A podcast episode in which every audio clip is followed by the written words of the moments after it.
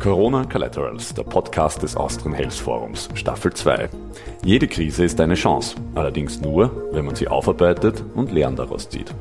Nach fast zwei Jahren, die uns das Coronavirus nun fordert, blicken wir daher auf die Stärken und Schwächen, die die Pandemiesituation im österreichischen Gesundheitssystem aufgedeckt hat. Und wir entwickeln konkrete Maßnahmen für mehr Resilienz, Innovation und Versorgungssicherheit. Herzlich willkommen bei der Überblicksfolge von Corona Collaterals mit Christoph Hörhan, Programmkoordinator des Austrian Health Forums. Und Sophia Freienhofer aus dem AHF-Team. Wir haben zehn sehr spannende und aufschlussreiche Gespräche geführt. Wir haben mit unseren Interviewpartnern darüber gesprochen, was hat in der Krise, im Krisenmanagement funktioniert, was hat nicht gut funktioniert und vor allem, was können wir daraus lernen? Wie können wir unser Gesundheitssystem künftig noch resilienter machen? Denn wir versuchen die Krise nicht nur als eine sehr große Herausforderung zu begreifen, sondern auch als eine Chance. Aber wie wir alle wissen, sie ist eine Chance nur, wenn man auch hinschaut und versucht, äh, Lernen daraus zu ziehen und eben Dinge zu ändern, was wir in diesem Podcast versucht haben. Ich kann mich noch gut erinnern, wie wir im Sommer diese Staffel vorbereitet haben und viele unserer Partner uns gefragt haben, ob wir wirklich noch einmal das Thema Corona ansprechen wollen, äh, weil darüber ja eh schon so viel gesagt wurde. Mittlerweile hat uns die Geschichte nicht nur ein, sondern überholt. Wir haben so viele Neuinfektionen wie nie zuvor. Viele Spitäler sind an der Belastungsgrenze oder sogar darüber. Eine Impfpflicht wurde angekündigt und wir befinden uns mitten in einem neuerlichen Lockdown, der von der Politik lange Zeit ausgeschlossen wurde. Man kann also auf jeden Fall sagen, und das tun auch viele unserer Gesprächspartner, äh, dass wir wohl den Sommer nicht ideal genützt haben und in Krisenmanagement und Kommunikation so einiges schiefgegangen ist.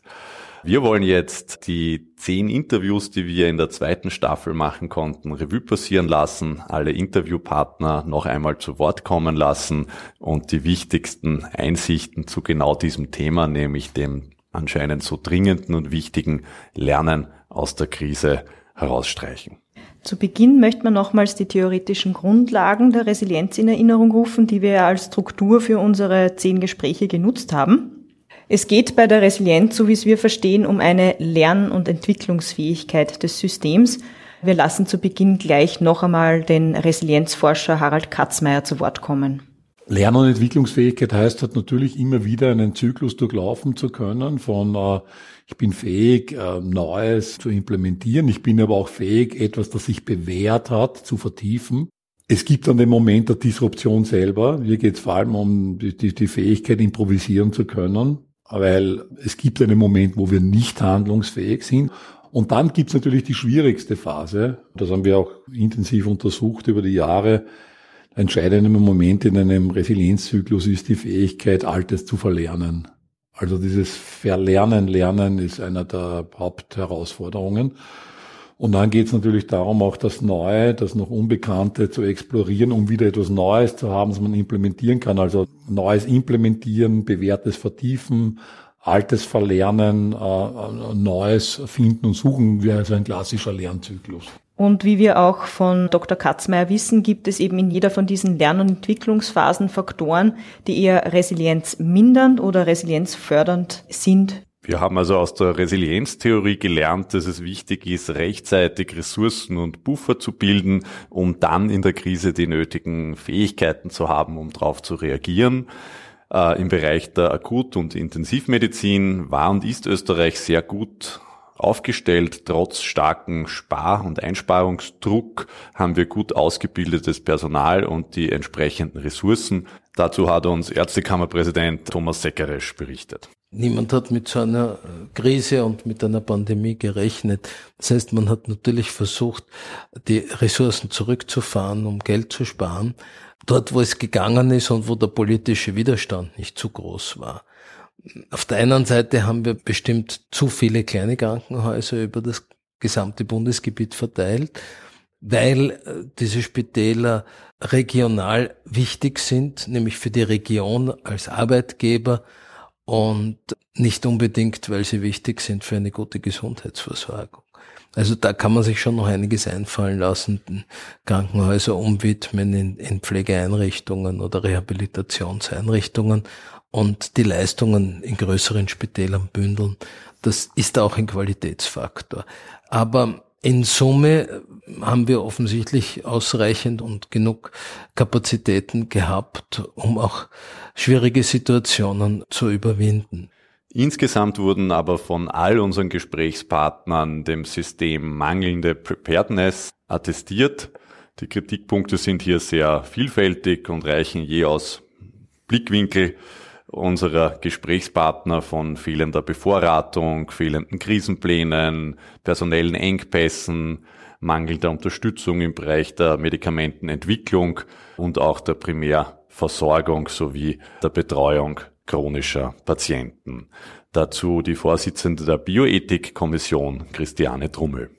Und dann kam die neue Regierung und Bundesminister Anschober und irgendwie hat man versäumt, damals auch wieder den obersten Sanitätsrat zu institutionalisieren. Und das ist erst dann eigentlich ein Jahr später passiert. Das ist sicher ein Fehler gewesen, weil dort die Strukturen vorgegeben sind, und zwar Strukturen, die relativ äh, gut äh, sind äh, und die man natürlich auch in einer gewissen Weise inhaltlich anpassen hätte können an eine derartige Situation. Und das war sicher schade, dass das nicht passiert ist. Und stattdessen hat gerade der Gesundheitsbereich verschiedene Taskforce, Beratungsgremien, wie immer man das nennen will, äh, gehabt, die aber natürlich keine Struktur gehabt haben, um zu einer einheitlichen Meinung hier zu kommen. Präsident der neu gegründeten Branchenvertretung Biotech Austria, Peter Luvelin Davis. Wenn es darum geht, klinische Studien zu beginnen, das kostet sehr viel Geld. Es kostet nicht ein, zwei, hunderttausend Euro, es kostet Millionen. Und da ist die sogenannte Valley of Death, nennt man das in der Branche, und der Tal des Todes, weil wenn man kein Geld dafür bekommt, für diese klinische Entwicklung, dann stirbt die Firma einfach oder das Projekt. Und daher werden so viele Projekte einfach nicht weitergeführt, weil einfach nicht genug Geld da ist. In Österreich. So. Schauen Sie sich mal USA oder UK oder andere Länder in Europa als Beispiel an.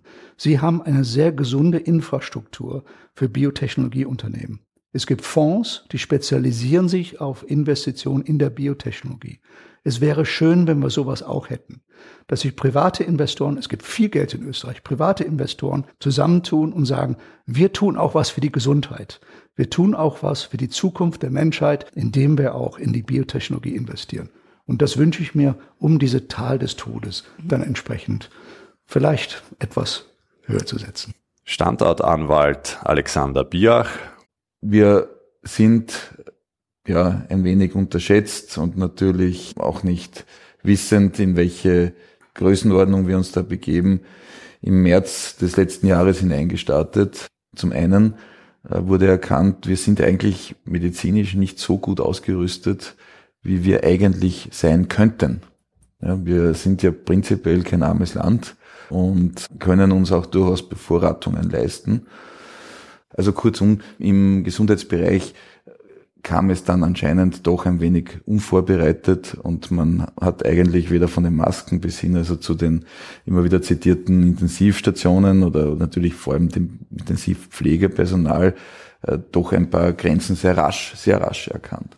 Das war das Problem. Ja, wir hatten dann innerhalb der EU eigentlich nicht die Möglichkeit, Kapazitäten hochzufahren und einfache Produkte schnell auf den Markt zu bringen. Und das ist sicher ein Learning. Ja. FOPI-Präsident Bernhard Ecker. Was in Österreich sicher sehr gut funktioniert, ist, ist was die Akutversorgung betrifft. Also ich habe immer dieses Beispiel, wenn ich einmal einen Herzinfarkt in einer Gletscherspalte habe, dann möchte ich in Österreich sein. Nirgendwo, auch viele Gletscherspalten, nicht? Genau, nirgendwo wird man so rasch in ein Krankenhaus mit dem Hubschrauber transportiert und dann gut versorgt. Bei chronischen Erkrankungen, die viele Menschen betreffen, sieht es weniger gut aus. Und die dritte Komponente ist, ähm, wie fit ist unser Gesundheitssystem, sich auf zukünftige Therapieformen einzustellen. Die Präsidentin von ProRare Austria, Ulrike Holzer. Der Europäische Dachverband für seltene Erkrankungen Eurodis hat da eine Umfrage durchgeführt und zwar wurden fast 7000 Teilnehmer aus ganz Europa befragt. 1250 verschiedene Krankheitsarten haben da Antworten gegeben und da war es doch sehr erstaunlich, dass also 83 Prozent der Patienten mit einer seltenen Erkrankung ihre Versorgung als beeinträchtigt gesehen haben, ja. Dementsprechend kam es dann, wie ebenfalls einhellig bestätigt wurde, nach einer anfänglich sehr guten Antwort auf die Krise, zu Überforderung und zu Fehlern im Krisenmanagement. Die wahrscheinlich zentralste Aussage aus unseren Interviews ist, die Entscheidungsstrukturen in Österreich sind für Krisenfälle nicht optimal. Dazu sehr deutlich Akutbettenkoordinator der Stadt Wien, Harald Wilschke. Das, was diese Krise, glaube ich, wirklich gezeigt hat, ist, dass Krisenmanagement und Katastrophenmanagement nicht auf Ebene der Bezirks- und Hauptleute stattfinden kann. Ich meine, das österreichische Krisen- und Katastrophenmanagement ist seit Jahren auf Bezirkshauptmann-Ebene heruntergebrochen. Also das heißt, jeder Bezirkshauptmann, jeder Gemeindebürgermeister ist für seine Gemeinde zuständig und macht dort das Krisen- und Katastrophenmanagement. Das funktioniert. Ich blicke da auf die Donau sehr, sehr gut bei lokalen Krisen und Katastrophen. Also bis zur Landeshauptmann-Ebene hinauf wurde es immer ganz gut eskaliert. Das Problem, und das ist das, was viele Katastrophen- und Krisenmanagement immer schon gesagt haben, ist, was ist dann drüber? Und das ist genau das, was man sieht. Es gibt drüber keine ausgebildeten Kommunikationsstrukturen. Es gibt drüber, einem Landeshauptmann kann man im Krisen- und Katastrophenfall nichts anweisen. Es kann der Bürgermeister dem Landeshauptmann nichts anweisen. Und das ist genau das, was man gesehen hat. Wir haben neun verschiedene Wege gefunden, diese Krise zu bewältigen. Manche haben es offenbar, zumindest in der vierten Welle, besser gemacht als die anderen. Warum das so ist, liegt, glaube ich, auf der Hand. Die einen haben einfach viel, viel konsequenter reagiert, die anderen haben eher, ja, waren von anderen äh, Dingen überzeugt.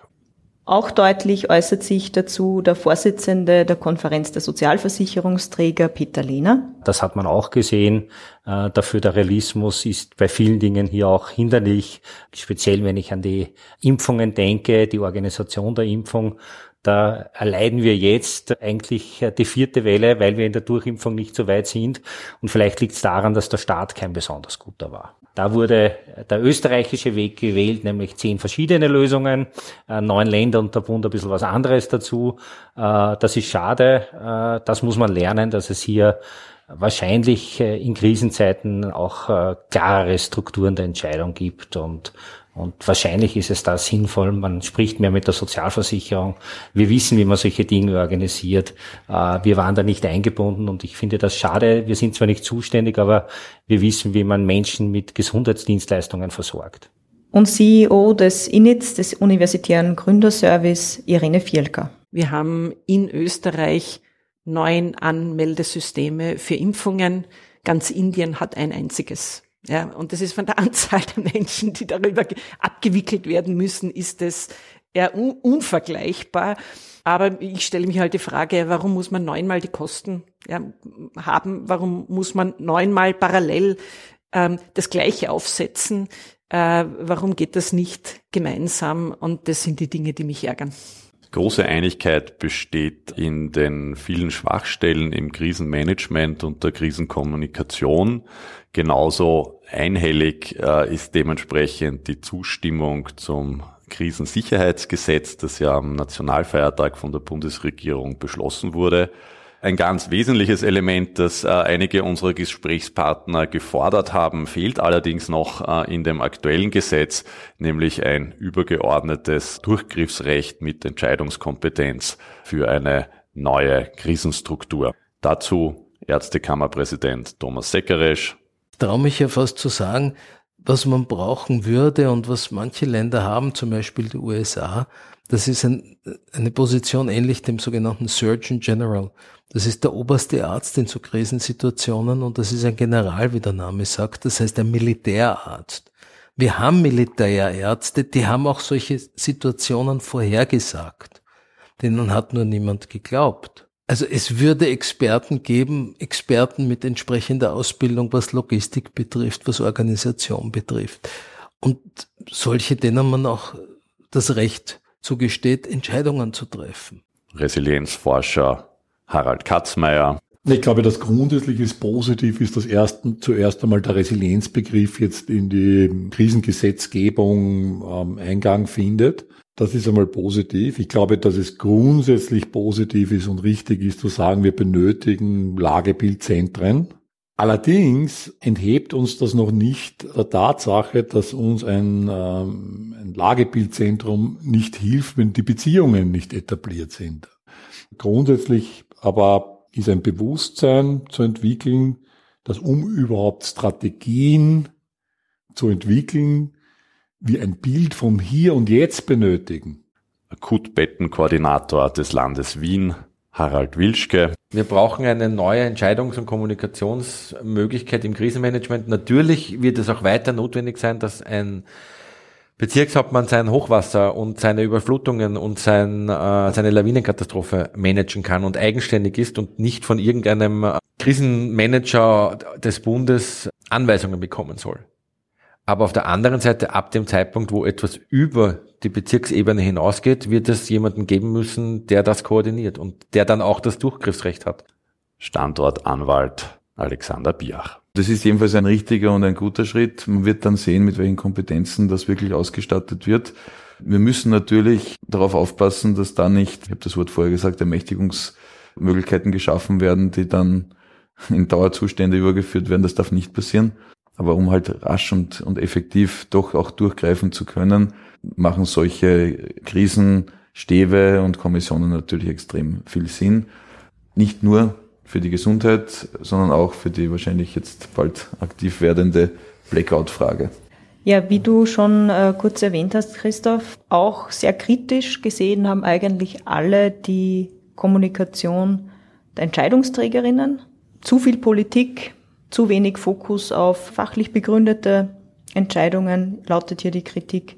Überhaupt zu wenig Kommunikation, gerade um das Thema Impfungen zu viel vorgeben, dass man schon alles weiß äh, und dass es quasi in Zeiten der Unsicherheit immer sichere Entscheidungen gibt. Ja, und auch kritisiert wurde die Grundhaltung, also der Umgang mit Unsicherheit, die mangelnde Vorausschau im Denken und Agieren.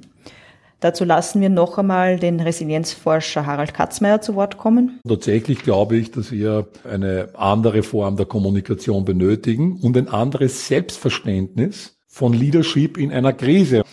Wenn unser Selbstverständnis, was bedeutet Leadership generell, was heißt gemeinsam lernen, was heißt in Beziehungen, in Netzwerken lernen? Und sich nicht immer als allwissender Souverän, der eine Handlungsfähigkeit und eine Souveränität vorspielt. Kurzfristig wirkt das, aber über die Zeit schafft das extrem viel Konfusion, Inkohärenz und vor allem noch einmal Misstrauen. Ja, also die Art der Kommunikation, die Kultur der Manöverkritik, die Kultur des Lessons Learned als, als ganz, ganz wichtigen Resilienzfaktor von lern- und entwicklungsfähigen Netzwerken. Sowie den Standortanwalt Alexander Biach. Ich glaube, das, was man in solchen Situationen, und das ist jetzt nicht einmal nur bezogen auf eine Gesundheitskrise, aber wir müssen ein bisschen vorausschauender denken und agieren. Ähm, und da hätte ich mir auch von den Behörden durchaus ein bisschen mehr äh, erwartet in diesem Zusammenhang. Es war ja absehbar, was wie kommen kann. Aus Sicht der Intensivmedizin, Dr. Harald Wilschke. Ich glaube, dass man schon sagen muss, dass die Stadt Wien seit, ja eigentlich schon seit Jänner oder auch schon davor richtig gut reagiert hat. Wir haben in Wien ein unglaublich gutes Testsystem. Wir haben in Wien eben mit alles gurgelt die Möglichkeit gefunden, dass wir unsere Bewohner und Bewohnerinnen dieser Stadt einfach gut monetieren. Und wir haben einen Bürgermeister, der straightforward geht und einfach das sagt, was ihm am Herzen liegt und auch das dann umsetzt. Und aus Sicht der Biotech-Unternehmen Vorstandsvorsitzender von Biotech Austria, Peter Llewellyn Davis. Die politischen Parteien waren sich nicht einig. Man hat nicht gemeinsam gegen die Pandemie gekämpft. Das ist die größte Schwäche dieser Pandemie in Österreich gewesen. Es gab zu viele Quälereien zwischen den Parteien und es gab natürlich auch viele Meinungen und deswegen sitzen wir da, wo wir heute sind, mit einer relativ niedrigen geimpfte Population. Man kann darüber diskutieren, wie man will, aber die geimpfte Population ist niedrig. Andere Länder haben bessere Ergebnisse geschafft. Wir haben es nicht geschafft. Eins der Themen war die Kommunikation. Es ist extrem wichtig, in solchen Krisen sauber zu kommunizieren und nicht mit Halbfakten oder Gerüchte. Man muss diese Themen offen angehen und mit Fakten präsentieren, weil gerade diese Halbwahrheiten haben eine hohe Verunsicherung in der Gesellschaft gebracht. Und diese Verunsicherung führt zu dieser fehlenden Impfwilligkeit und die fehlende Bereitschaft, sich impfen zu lassen oder sich entsprechend vorzubereiten auf so eine Krise. Wir waren also vom Krisenmanagement und den Kommunikationsstrukturen offensichtlich nicht gut vorbereitet, um mit der aktuellen Krise umgehen zu können. Dennoch gab es vor allem am Anfang äh, eine Phase der Improvisation, des nationalen Schulterschluss, die von allen ganz, ganz positiv erlebt wurden und wo viel möglich war, was wir in die Zukunft und auch zur Bewältigung der aktuellen Krise unbedingt mitnehmen sollten. Dazu Präsidentin von ProRare Austria, Ulrike Holzer aus Sicht der Selbsthilfe. Ein Aha-Moment, denke ich mir, ist wahrscheinlich für alle Betroffenen gewesen, diese schnelle und von außen her betrachtet unkomplizierte Entwicklung einer Impfung. Und jeder, der lange nach, schon nach einer Therapie sucht und weiß, wie schwierig das ist und wie viel bürokratische Hürden äh, da aufstehen, hat sich gesagt, na, schau mal, da geht's ja, da funktioniert's ja. Also, wobei natürlich das nur der erste Blickwinkel ist, weil natürlich gibt es für die Covid-19-Erkrankung ist jeder sozusagen Patient und man kann auf ganz andere Evidenzen zurückblicken, als wenn eben nur eine Handvoll Leute von einer Erkrankung betroffen sind. Aber das hat so der Community ein bisschen so einen Schub gegeben, weil sie einfach gedacht hat, aha, es geht irgendwo. Wenn alle an einem Strang ziehen, dann passiert was, dann funktioniert's, ja. Dazu für die Sozialversicherung der Vorsitzende der Konferenz der Sozialversicherungsträger, Peter Lehner. Die große Chance, die wir hatten, ist eben die neue Struktur mit den fünf Trägern und natürlich auch einer Bundesregierung und Ländern, die ein gemeinsames Ziel hatten, eine Pandemie zu bewältigen, äh, zu bekämpfen. Und äh, ich glaube, die Erfahrungen müssen wir mitnehmen, dass wir uns gemeinsame Ziele stecken und äh, auf kurzen Weg sehr österreichisch die Dinge auch angehen. Das heißt, miteinander telefonieren, miteinander reden äh, und anpacken. Äh, das macht uns stark und das haben wir in der Krise bewiesen, dass das möglich ist und dass es hier auch die entsprechenden Voraussetzungen gibt. Äh, das waren im Vorfeld in Wirklichkeit die schwierigeren Diskussionen. Wie schafft man es, dass man so ein effizientes System, eine gut strukturierte Sozialversicherung jetzt vorfindet, mit der man dann auch wirklich arbeiten kann? Und aus Sicht der Startups Init CEO Irene Fialka. Trau dich über deinen Tellerrand. Schau mal, und zwar in mehrerlei Richtung. Ja? Probier neue Dinge aus. Lass dich auf neue Dinge ein.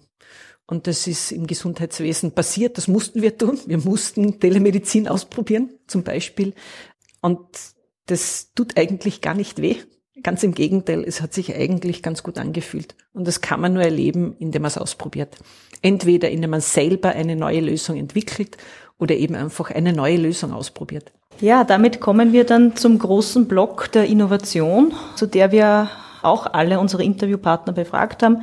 Innovation ist ja nicht nur in der Krise selber wichtig, um Antworten zu finden, sondern eben ganz wichtig als erneuernde Kraft in Zeiten der Stabilität. Einig sind sich noch alle bei der Einschätzung, dass natürlich Innovationsprozesse in Österreich noch beschleunigt werden können. Aber es war eigentlich das Thema Innovation, also was soll man hier wirklich noch verbessern, wo sind die Ansatzpunkte, wie weit sind wir quasi von einem Idealzustand entfernt.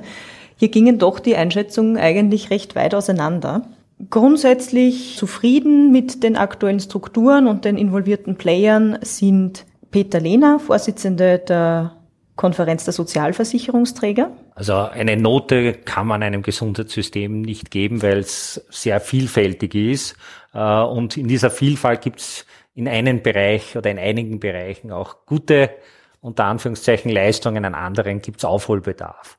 Wir waren ja mit der E-Card und mit Elga europaweite Vorreiter. Äh, jetzt müssen wir aufpassen, dass wir eben nicht ins Hintertreffen geraten äh, mit all diesen Überlegungen, äh, Datenschutz und sonstiges, sondern wir brauchen wirklich Innovation und diese Innovation muss sich am Ende auch im System rechnen. Es muss einfacher werden und es muss vor allem auch kundenfreundlicher werden. Das heißt, entscheidend ist ja immer dann, hat der Versicherte einen Nutzen? Generieren wir einen Nutzen? Wenn uns das gelingt darzustellen, dann äh, gibt es auch Innovationen. Da gibt es mehrere Gremien. Einerseits ist es bei globalen Dingen oft äh, die Bundeszielsteuerungskommission, da sind Bund, Länder, Sozialversicherung in einem Gremium.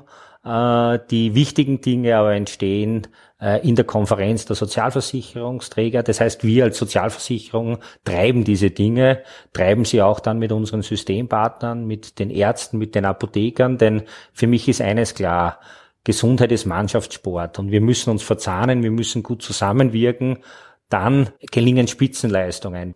Und Standortanwalt Alexander Biach.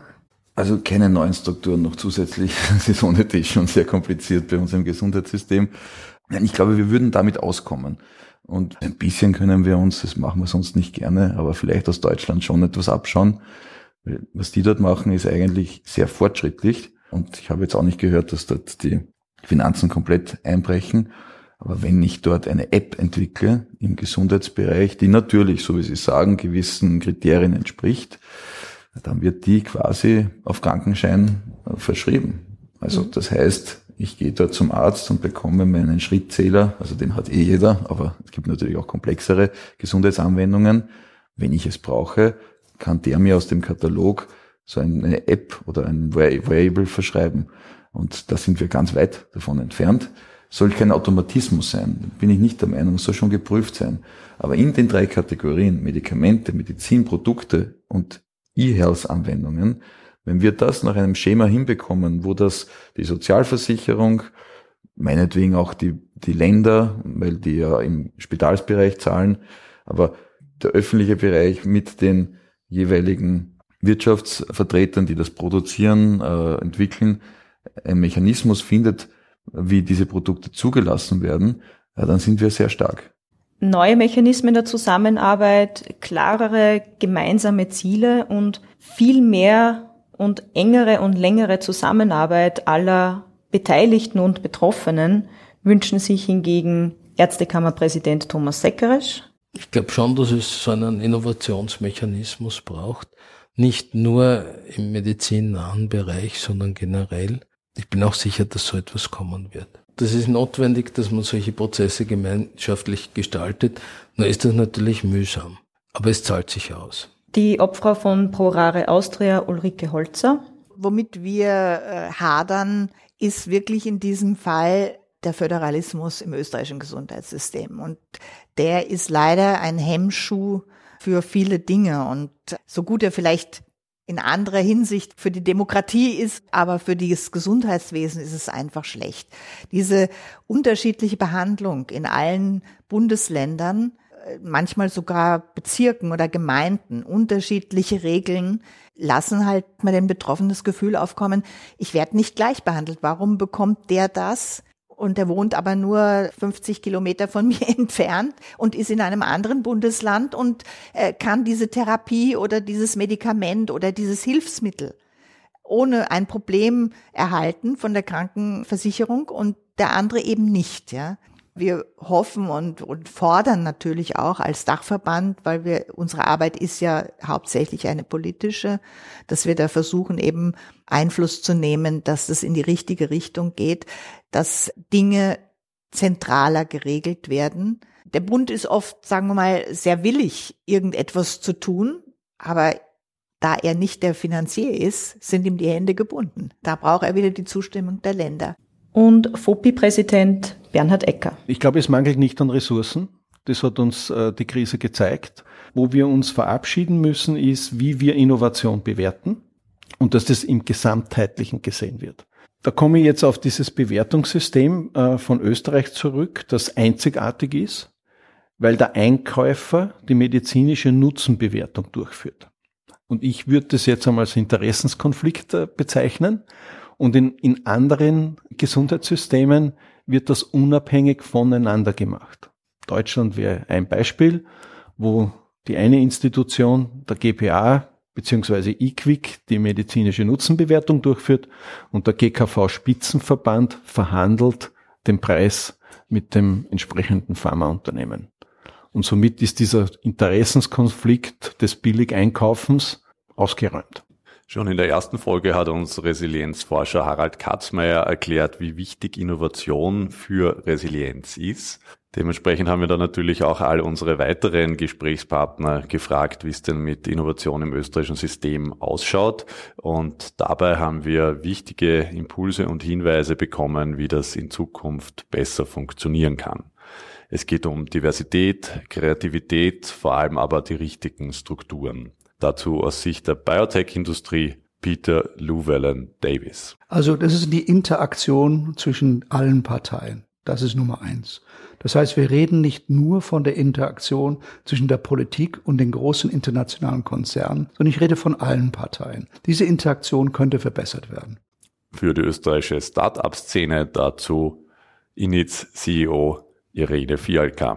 Und auch der Grund, warum wir bei uns ähm, die Lean Startup Methode einsetzen. Und das ist wirklich eine Methode, wenn man das sehr systematisch macht, dann kann man quasi, kann man nicht am Kunden Nutzen vorbeientwickeln. Eine zweite Möglichkeit wäre, wie wir es im Fintech-Bereich schon haben, so eine, eine Legal Sandbox zu schaffen. Also einen Raum, ja, einen Datensatz wahrscheinlich auch. Ähm, Im Gesundheitswesen geht es ja viel um Daten, wo man sagt, da kann ein Entrepreneur, eine Gründerin, ein Gründer, aber auch etablierte Unternehmen mal, mal damit was ausprobieren.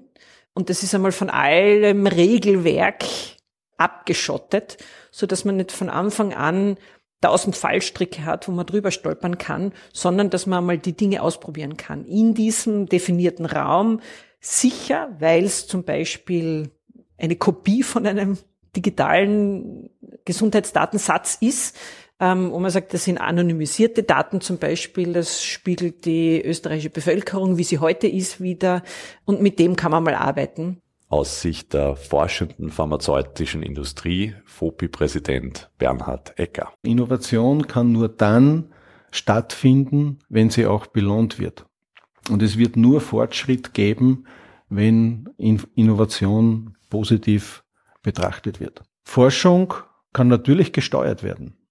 Impfung ein sehr gutes Beispiel. In Rekordzeit ist eine Impfung entwickelt worden. Alle Kräfte wurden gebündelt und ist auch nicht von heute auf morgen entstanden. Ich meine, BioNTech hat 17 Jahre vorher geforscht und konnte das dann in kurzer Zeit auf den Markt bringen. Was Innovation in Österreich immer wieder entgegensteht, ist ein falsch verstandener Datenschutz. Es wird auch oft von der Datenschutzkeule gesprochen stellvertretend für viele unserer Gesprächspartner die Vorsitzende der Bioethikkommission, Christiane Trommel. Wir neigen auch besonders hier Probleme des Datenschutzes zu sehen, äh, die äh, vielleicht, wenn man sich die Dinge genau anschaut, tatsächlich nicht so gegeben sind, sondern dass es durchaus auch Möglichkeiten gibt, wo der Datenschutz beachtet wird, aber nicht ein Hemmfaktor ist für eine Neuerung. Ja, Nachdem wir hier die Interviews noch einmal Revue passieren haben lassen, kommen wir noch zu dem zentralen Resilienzfaktor.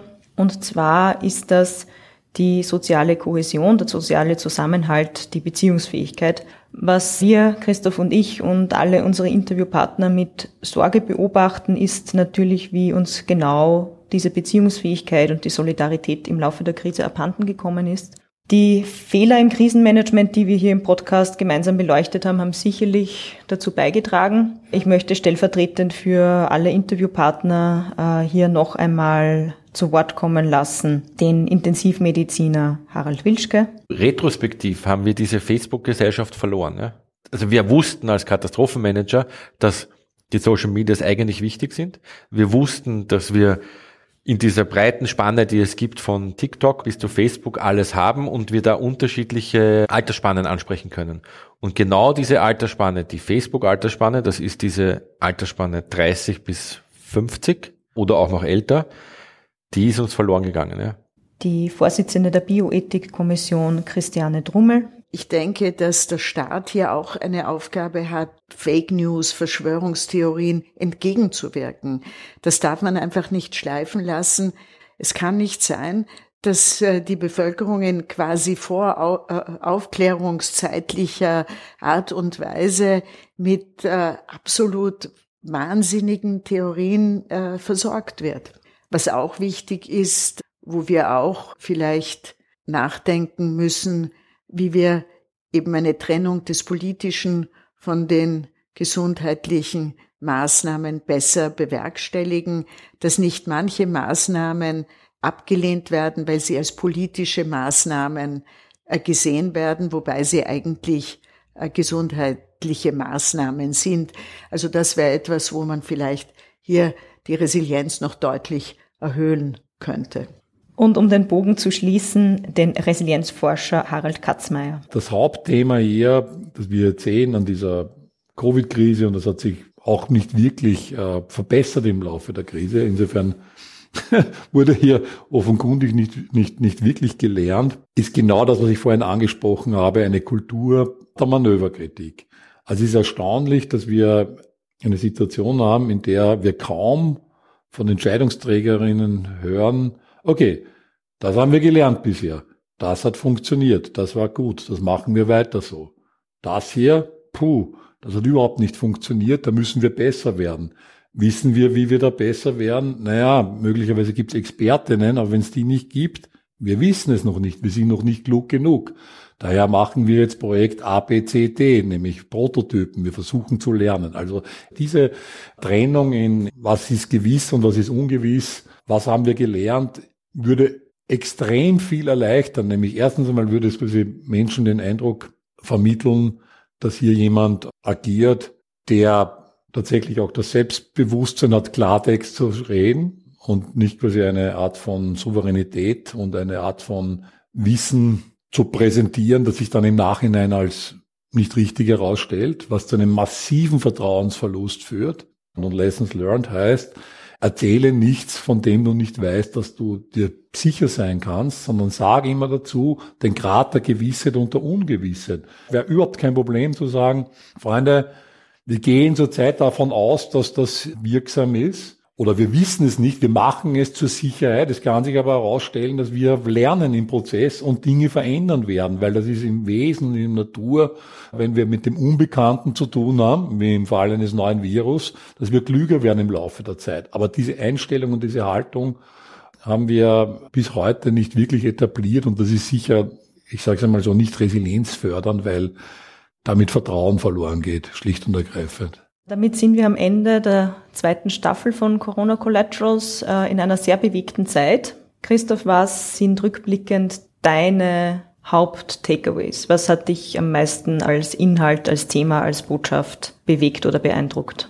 Ja, zunächst hat die äh, Geschichte uns gezeigt, dass uns Corona noch viel länger beschäftigen wird, als wir gedacht haben, als wir auch bei der Planung dieser Staffel gedacht haben und dann während den Aufnahmen und den Gesprächen wieder feststellen mussten. Durch die vielen spannenden Inputs unserer Gesprächspartner habe ich gelernt, dass es sehr, sehr viel äh, zu verändern gilt und die Zeiten, glaube ich, tatsächlich kritisch werden all das Wissen in die Tat umzusetzen. Wir haben uns äh, in den ersten Lockdowns und zu Beginn dieser Krise auf sehr umfassenden Ressourcen ausruhen können, hatten im Vergleich zu anderen Ländern offensichtlich wirklich einen großen Polster, was zum Beispiel die Kapazität an Intensivbetten betrifft. Aber wie wir in den letzten Wochen lernen mussten, erschöpft sich auch der und noch viel mehr erschöpft sich die Kraft, die Motivation und auch der Glaube der Menschen, die in diesen Strukturen arbeiten. Darum denke ich, ist es ganz wichtig, dass hier jetzt wirklich rasch zumindest einige der vielen guten Ideen, die da sind und die auch von unseren Interviewpartnern in diesem Podcast präsentiert wurden, zur Umsetzung kommen. Also ganz, ganz, ganz zentrale Forderung wirklich, die im Vordergrund steht für mich, ist eben dieses, wir brauchen bessere Entscheidungsstrukturen für Krisenfälle. Es gibt so viel Bereitschaft und guten Willen von allen Menschen, die im Gesundheitssystem arbeiten. Und ich glaube, wir brauchen hier eine, wie eben äh, Harald Katzmeier fordert, auch eine andere Kultur, um auch diese vielen Beiträge und die Expertise einfließen zu lassen, sei es in einem Innovationsprozess, der noch partizipativer ist, oder eben um hier zu Entscheidungen in einer Krise zu kommen. Interessant zu beobachten war, dass äh, schon während der ersten Folgen dieser zweiten Staffel viele neue Follower dazugekommen sind. Das ist, glaube ich, auch ein gutes Zeichen, dass sich viele Menschen intensiv mit dem Thema beschäftigen und offensichtlich auch ihren Beitrag dazu leisten wollen, dass wir in Zukunft besser aufgestellt sind und endlich endgültig aus dieser Krise herauskommen. Von uns als Austrian Health Forum werden wir jedenfalls am Thema dranbleiben, die Frage stellen, was, wie und mit welchen Erfolgen umgesetzt wird und spätestens in Schladming von 12. bis 14. Mai alle Entscheidungsträger zusammenholen und äh, mit ihnen die nächsten Schritte diskutieren. wir freuen uns natürlich, wenn Sie uns dabei begleiten, unterstützen und wir hoffentlich dann auch alle wieder physisch beisammen sein können. In diesem Sinn, vielen Dank, dass Sie dabei waren und alles Gute. Danke fürs Zuhören, diskutieren Sie gerne mit und bis bald.